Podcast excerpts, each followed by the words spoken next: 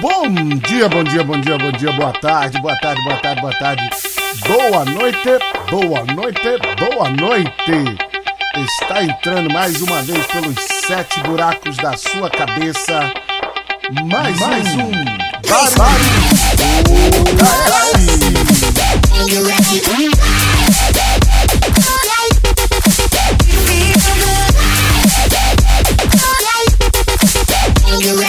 Olá, meus amigos, olá, minhas amigas, olá, minhas amigas, olá, meus amigos, tudo bom com vocês? Faço votos de que todos tenham tido uma excelente passagem de ano, excelentes festas de fim de ano, que os presentes tenham sido abundantes na casa de todos e todas e que comece-se mais um novo ciclo na vida de cada um de vocês. Pois bem, por aqui também começará um novo ciclo.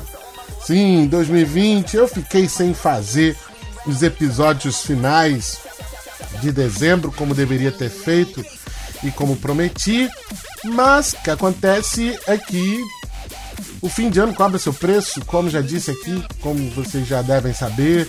Sou professor e parada de professor é um bagulho chato fim de ano. Pra você ter uma ideia, até o último dia 20 de dezembro tinha aluno me perturbando com relação à nota, à aprovação os caralho é quatro. Mas bem, acabado o ano, estamos começando mais um ano neste insubordinado podcast com o seu insuportável apresentador, que sou eu, Bruno Daes, certo?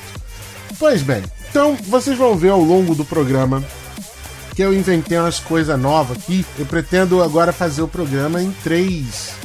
fazer três quadros durante o programa, porque eu acho que assim fica bem mais versátil e que a gente ganha aqui em conhecimento e a gente tem mais oportunidades de discutir o que efetivamente precisa ser discutido. Que a gente aqui eu falo de música, certo? Eu critico, eu falo mal, tudo muito, muito do que é feito aqui é feito baseado na minha opinião. E se você ficar bolado comigo, né, com a minha opinião que eu expresso aqui, você me manda um e-mail barulhododas@gmail.com ou então vai lá no Twitter, procura pela arroba barulho do DS, manda sua crítica, sua sugestão também pelo Facebook. Tá lá, barulho do DS. E aí a gente começa a discutir um pouquinho mais, certo? Então vou iniciar aqui com mais um novo quadro que eu vou começar neste programa. Espero que vocês gostem. O novo tá ficando velho.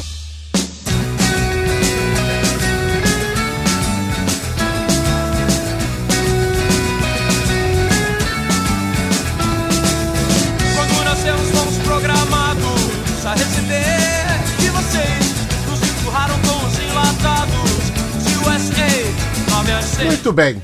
Então, apesar de você estar escutando este episódio no dia de hoje, 3 de janeiro de 2020, este primeiro quadro ele se dignifica a descobrir né, álbuns que foram lançados nesta data, né, ou pelo menos muito próximo a ela. Há 35 anos atrás era lançado o primeiro disco da Legião Urbana. Ora só, vejam vocês. No dia 2 de janeiro de 1985, a EMI Music lançava o primeiro petardo da Legião Urbana, que de cara, né, já já já lançou assim os- pelo menos uns três clássicos, se é que se pode falar dessa forma assim, do, do, do, do da Legião Urbana, né? Que é Será, Geração Coca-Cola e Ainda é Cedo, né? Esses foram os três, assim, singles, né? Músicas de trabalho. Mais tarde, até no disco A Tempestade, o Legião Urbana até faria uma música chamada Música de Trabalho. Mas, né, será? Geração Coca-Cola ainda é cedo, velho. Eu tenho uma opinião que é o seguinte, né? é, na Inglaterra, os nenéns nascem cantando Beatles. Com certeza, um neném sai de lá cantando Hey Jude, Yesterday e por aí vai. aqui com certeza no Brasil os nenéns já nascem cantando Pais e Filhos, Faroeste Caboclo e com certeza saem cantando é, Será. O disco ele foi gravado entre outubro e dezembro de 1984 e ele tem uma história que é, é meio conturbada, né? Porque, como vocês já sabem, o, o Legião Urbana é uma banda que veio de Brasília e ela era um, um trio, né? Era o Renato Russo, o Dado Villa-Lobos e o Marcelo Bonfá.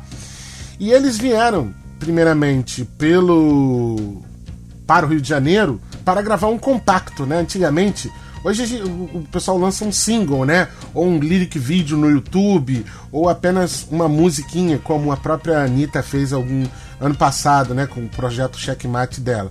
É, antes de se fazer um disco completo, lançavam-se compactos que tinham dois, né, tinham dois lados, uma música de trabalho e uma outra música é, necessariamente lado B que ficava ali meio obscura. E é, deu muito trabalho né, é, para gravar esse, esse, esse compacto, porque muita gente abandonou o projeto. É, era meio difícil é, a conversa né, com os três com o Renato Russo, com o Dado e com o Marcelo Bonfá.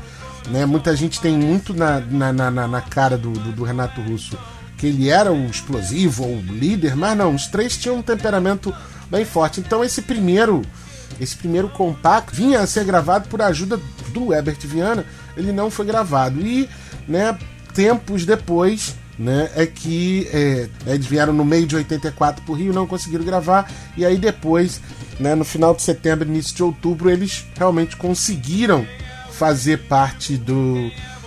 realmente montar o disco como um todo, não mais o compacto. E aí é quando entra o glorioso é, Renato Rocha, que também, né, infelizmente já falecido, né, morreu no ostracismo e praticamente na mendicância, porque o Renato Russo perdeu, né, parte dos movimentos das mãos porque ele tinha tentado cortar os pulsos, então não podia mais tocar baixo. É nesse momento que entra o Renato Rocha e, na minha opinião, né, faz o arranjo de uma das melhores uma das melhores músicas do Danger Urbana, se não a que eu mais gosto desse disco, que é a gloriosa A Dança.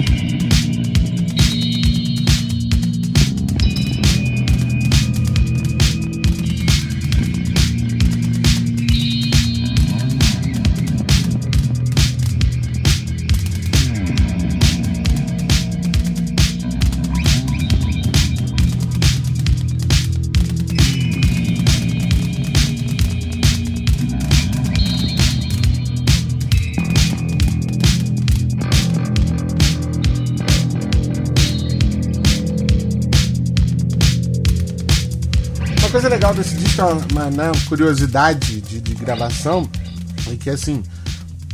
É detalhe técnico, tá bom? Mas vamos lá. O Renato Russo gravava, né, esse- é, gravou as vozes todas, apesar dele não querer isso, que uma das dos objetivos é, era gravar o disco com todo mundo junto no estúdio, gravar ao vivo. É, você talvez não saiba disso, mas gravar um disco é um negócio até bem chato. Ao contrário de escutar um disco, né? Porque primeiro você tá lá ensaiado, então primeiro senta-se lá, senta lá o baterista. Então, né, fica o baterista dentro do aquário, né, dentro do estúdio, isolado. E, e aí grava-se todas as músicas, só as baterias de todas as músicas. E aí depois, isso em linhas gerais, tá? Isso pode variar bastante, mas aí depois vem o baixo, depois vem a guitarra, aí as vozes, elas vão sendo mudadas e depois você vem passando pelo processo de edição, né, de masterização, de, de, de, de mixagem, essas coisas todas. E aí nesse processo de mixagem, o que acontece? O, de, de gravação, o que acontece? O Renato gravava com dois é, microfones, um bem direto na boca, pá, e o outro gravava a reverberação da voz dele é, pelo, pelo, pelo estúdio. Então dá uma sensação de amplitude. Em todo disco você vai notar isso. Você nota isso na, na, na bateria do, do Marcelo Bonfá, tirando na faixa por enquanto, né? Que é, é uma bateria programada, uma bateria eletrônica. Mas em todo disco você escuta esse, esse, esse, essa reverberação do espaço que existe na música. E infelizmente, para a música que, que ficou do jeito que a Legião queria que fosse gravada foi Petróleo do Futuro, né, que foi a única que eles conseguiram gravar mesmo ao vivo, todos tocando ao mesmo tempo, e até que até por isso mesmo a, a música tem um punch muito muito mais legal do que outras músicas, né, que foram editadas literalmente muitas na mão, entende? Cortando a fita é, do master né, da gravação. Hoje em dia faz tudo isso digitalmente, né? não existe um material físico onde a música existe, ela existe num HD. Antigamente existia uma fita magnética, então muito do, do, do som do, do disco também vem de uma edição manual das coisas que tem nele.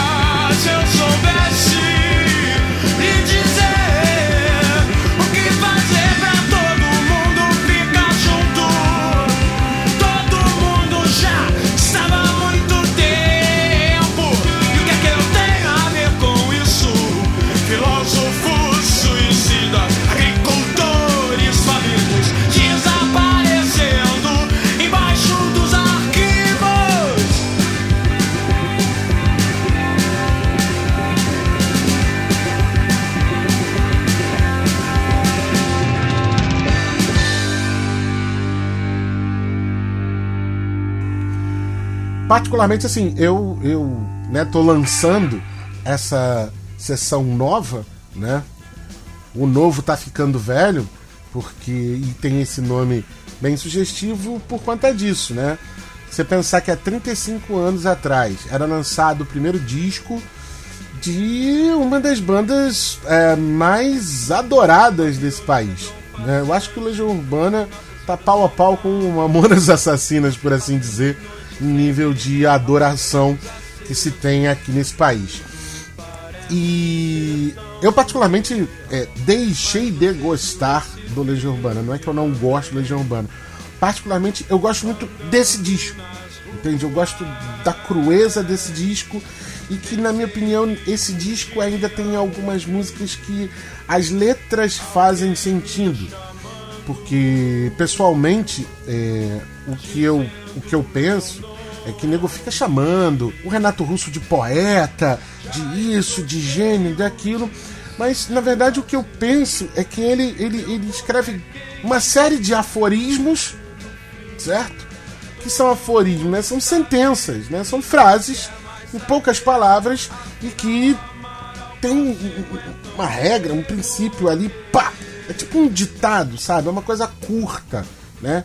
E é, é, é um, é um estilo né, de, de, de, de, literário, é uma forma de escrever. Por exemplo, o, o Friedrich Nietzsche, o filósofo, no Assim Falava Zaratustra, né? Que é um dos grandes clássicos dele, ele fala por aforismos o tempo todo, né? São grandes ideias e, e, e, que vão ficando ali. Então eu acho que o Renato Russo faz muito isso. É, a partir já do, do, Tem nesse primeiro, nesse primeiro disco, mas já a partir do segundo começa uma viagem que eu acho que é, é muito. é muito estranha. Por exemplo, quando você pega a, a letra André Doria, por exemplo, é uma que está no segundo disco, eu gosto muito. Quando você pega a letra, ele, ele começa ele começa, né? Às vezes parecia que de tanto acreditar em tudo que achávamos tão certo, teríamos o mundo inteiro e até um pouco mais. Faríamos floresta do deserto e diamantes de pedaço de vidro. Até aí essa divisão tá muito legal. Agora, não queria te ver assim. Quer a tua força como era antes. O que tens é só teu e de nada vale fugir e não sentir mais nada. Então assim, foge, entendeu? Foge um pouquinho de uma certa. Ah, vou falar, vou ser bem escroto falando, uma certa métrica, sabe? Então é quase como se fosse um rap, o cara vai falando e a música só vai entrando como acompanhamento do que ele está recitando. Mas eh, ainda considero o, esse primeiro disco, né, o Legião Urbana, de 2 de janeiro de 1985, um, um, um disco muito bom, um disco ainda de com bastante pegada de punk neles, né? Porque o Legião Urbana é uma variação de uma banda que o Renato tinha, o Aborto Elétrico. Todo mundo tá cansado de saber essas histórias. Preciso ficar aqui iniciando ninguém, não. Google tá aí pra essa porra. Então o Aborto Elétrico era uma banda punk que o Renato tinha. E aí depois, né, há uma divisão, o Aborto Elétrico vira uma parte capital inicial, capital inicial, e outra parte vira uh, Legião Urbana. Ainda vou ter muita oportunidade de falar mal aqui do Capital Inicial, inclusive num dos quadros que também são novos aqui no programa, mas não hoje, em outro momento. E ainda tem um pouco de, de, de uma veia punk nesse disco, então é, o novo tá ficando velho. Na sua primeira edição está aí Legião Urbana, o número 1, um, né? O primeiro disco da Legião Urbana.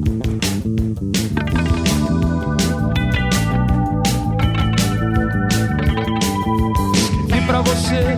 Você não respondeu, também não respondi quando você me escreveu. Anotei seu telefone num pedaço de papel. Calculei seu ascendente no recibo do aluguel. Esqueci seu sobrenome. Mas me lembro de você.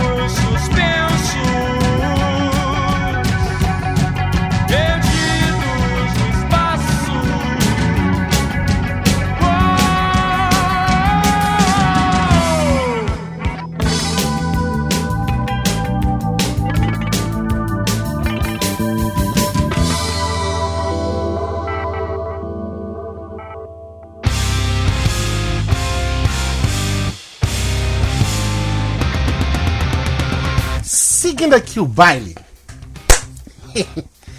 Eu acho que vai ter muita gente que vai ficar muito puta com esta, com esse novo, esse outro quadro que eu vou inaugurar agora aqui em 2020. Porque é algo que eu já digo há algum tempo, uma vez entrevistando um sujeito num outro podcast que eu tinha, a gente entrou numa argumentação que eu acho meio boboca, meio fútil, mas que é o seguinte: existem bandas hoje em dia, não são poucas não, tá? São várias, várias bandas que, na minha opinião, e na opinião de diversas pessoas, tá? Se você sair um pouquinho da sua bolha, vamos conversar dessa forma, se você sair um pouquinho da sua bolha, você vai ver que não existe um, um mundo de gente que concorda com você, tá certo? Existe um mundo de pessoas que têm opiniões diferentes de você. É, você é, é só você que não escuta a opinião dessas pessoas ou não ou fecha os ouvidos para escutar. Mas existe, de alguma forma, de, de- em leituras especializadas, um certo consenso de que algumas bandas, alguns artistas já deveriam ter parado há muito tempo certo? Existem uma série de artistas, de, de bandas, que continuam produzindo coisas que, velho, vamos combinar? A gente podia passar sem. Você tá entendendo? Isso eu tô falando só no ter, no- em termos de produção produção musical, tá? O cara vai lá, compõe um álbum, né? Compõe uma obra. Não vou nem falar do single porque o single é uma coisa bem específica, mas quando o cara vai lá comprar uma obra e você começa a perceber que assim, alguma coisa está diferente. Aí você percebe isso num determinado disco. E depois vem outro disco e você percebe que aquilo que você já tinha notado antes se acentuou e surge uma outra coisa. E por assim consequentemente. Onde eu quero chegar com isso? E a banda que eu venho inaugurar este quadro, qual é o nome do quadro? Gente que morreu, mas esqueceram de enterrar.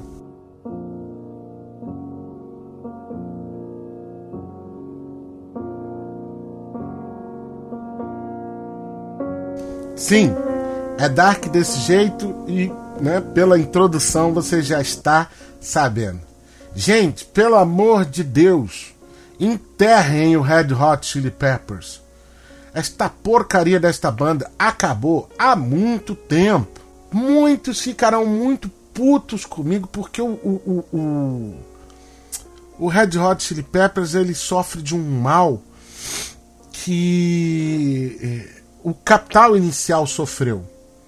Que é o seguinte: o capital inicial ele ganhou uma sobrevida que está chegando a 20 anos, essa sobrevida. Olha que merda. Porque assim, o capital inicial ele surgiu lá em 82, 83 e batalhou por um espaço ali nos anos 80, fez um determinado barulho, mas quando chegou nos anos 90, andou esquecido, não fazia o mesmo ruído.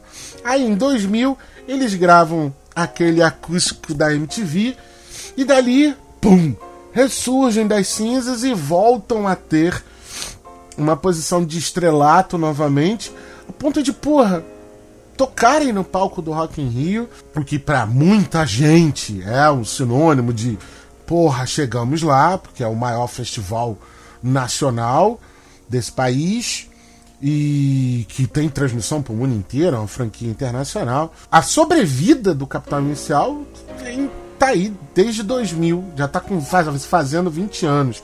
Mas eu não tô aqui para falar do Capital Inicial. Eu tô falando do quê? De gente que já devia ter parado de fazer alguma coisa, porque já não produz nada de, é, de interessante, de novo, há um bom tempo. E a banda que eu venho criticar vem o Red Hot Chili Peppers. Eu tenho uma opinião bem escrota no, no seguinte sentido. O Red Hot começou a ficar chato quando eles começaram a parar com as drogas. Para começo de conversa. Veja, isso aqui não é um, isso aqui não é objeto de discussão para fanboy, se fanboy em algum momento vier perturbar porque falou-se isso, falou-se aquilo, pelo amor de Deus, porra, vão pro inferno, entendeu? Mas assim, é longe de mim querer desejar o mal de todo mundo. Mas quando você tem uma banda de rock que afunda nas drogas lícitas e ilícitas, perde dois membros por conta dessas drogas, quase perde um terceiro. Você, você tem que baixar a bola. Eles baixaram a bola. É um fato. Quando você começa, quando você pega a discografia do, do, do Red Hot Chili Peppers, você nota uma grande diferença de tudo o que eles compunham né, até mais ou menos ali em 1995, né, 96 e depois o que é feito, certo? Para mim, para mim, o disco que encerra a participação do Red Hot Chili Peppers é, como banda boa, como uma banda que, que tem proposta, que tem um som foda, é o disco One Hot Minute. Depois do Californication de 1999 pra cá, é tudo merda.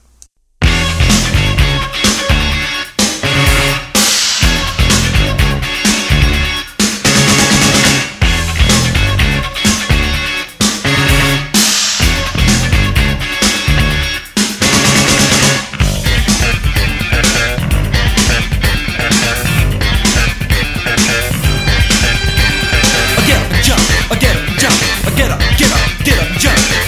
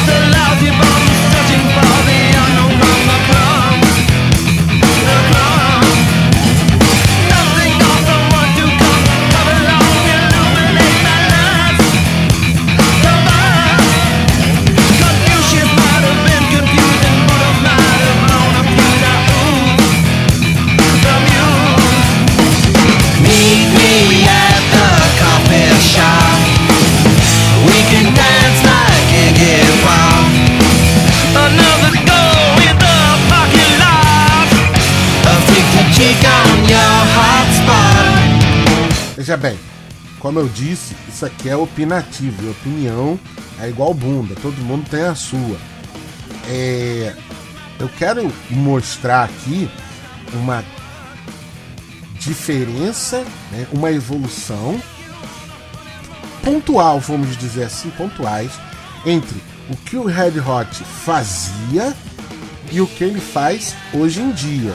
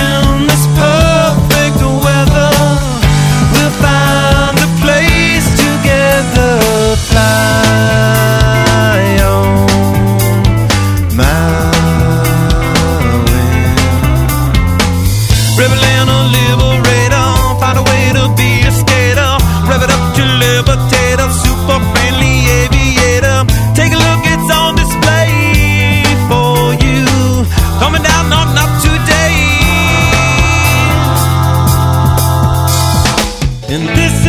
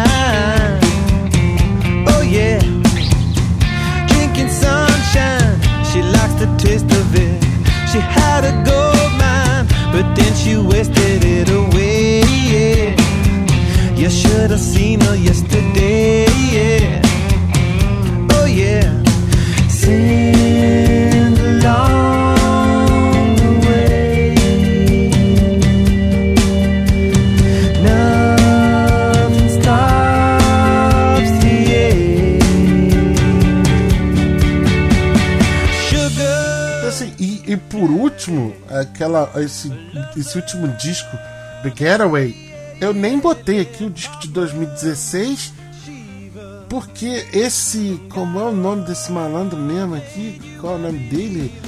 Josh Klinghoffer, que ele, no último dia 15 de dezembro, para os fãs do Red Hot Chili Peppers, foi um grande presente ele ter saído no- da, da, da banda e e ter voltado o John Frusciante pela enésima vez, depois que ele tentou carreira solo, depois que mais uma vez as drogas cobraram o preço que elas cobram, ele volta para cumprir data, para cumprir compromisso que precisa ser cumprido e tal. E que, pô, quem teve o desprazer de ver a apresentação do, do Red Hot Chili Peppers nesse último Rock in Rio é, é- é de fazer doer, velho. É, é- é muito doloroso ver o, o- o cara tocando. Entende? É, a impressão que eu tinha era de que um- era um cara que tava assim, nervosíssimo, porque tava fazendo a primeira apresentação dele para um grande público. O que não é verdade, porque é, dificilmente o Red Hot Chili Peppers é, vai tocar para um, um público mediano, vai, um público de mil pessoas, duas mil pessoas, entendeu? O Red Hot com certeza se apresenta em porra, festival pra cacete. Óbvio, os, os números estratosféricos do, do, do, do Rock in Rio é foda. Entende? São 100 mil pessoas dentro daquele porra daquele lugar. Mas eu duvido muito que o Red Hot né, não toque aí pra, pra estádios lotados com 50 mil pessoas. E a impressão que você tinha vendo aquele cara tocar, que assim, alguém deve ter mudado o set de pedais dele na ordem, ele tava toda hora atrapalhado, não sabendo que que onde pisar, em qual pedal pisar, e o, o Flea e, e- e- e- o Chad Smith fazendo malabarismo de baixo bateria pra, sabe, aguentar a empolgação do cara. É porque é foda, porque a maioria dos fãs, né, pegando a raiz da palavra, são fanáticos, então foda-se. Tá vendo a banda ali na frente, ainda que seja minusculamente pelo telão, tá feliz porque tá vendo aquela a banda ali na frente. E tá pouco se fudendo se o som tá, tá ruim ou não. Kaylin, Oh yeah. Yeah.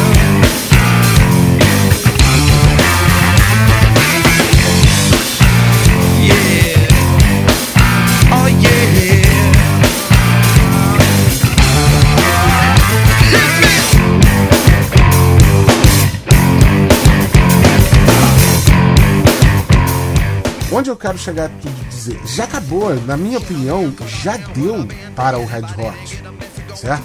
É, a produção musical dos caras diminuiu é, de qualidade, né? Por mais que ali no, no Californication ainda tenha né, o, o- o sangue do, do, do, do, do- do John Frusciante esteja um pouco mais puro, por assim dizer, ele tinha voltado da reabilitação e tal, ainda tem ali algumas coisas, algumas pegadas que você identifica lá do, né, do início do, do, do Red Hot, mas não vai, cara. Sabe? Não rola. Então, aí vamos combinar aqui. Você tem um senhor, Anthony Kids, né? Que tá aí, que vai fazer este ano de 2020. Você, ele vai fazer 58 anos. O senhor Michael Peter Bowsery, o glorioso Flea, também vai fazer 58 anos. O glorioso Chad Smith, fellow Gaylord Smith, já tá aí com seus 58 anos, vai para 59. São senhores de idade. Então, pela obviedade do troço, né, não dá para você continuar com a, a mesma vitalidade. Apesar de eu achar que o Chad Smith ainda é muito monstruosamente gigante tocando uma bateria. Ele tem um projeto paralelo que é uma banda chamada Chicken Foot, né? Ele tocava o Chad Smith, o Sammy Hagar, né? O Michael Anthony, que também era do, do Van Halen. Porra, o Joe Satriani, velho. Isso não é. Imagina. Como é que. Como é que você toca com essa rapaziada toda se você não, não for bom o suficiente? Então o Chad Smith ainda, ainda tem bastante apreço pela forma como ele toca. Cara, e o Flea é do tipo assim. É como se você fosse xingar, sabe? Alguma entidade sagrada. Você não pode xingar o Flea. Então o Flea, com 58 anos, fazendo gracejo para uma plateia que tem lá seus 20 e poucos anos, eu acho que fica até meio feio. Mas isso são só minhas opiniões. Então, fica aqui o registro. Na minha opinião, o, o Red Hot Chili Peppers já tinha que ter acabado. Oh, baby,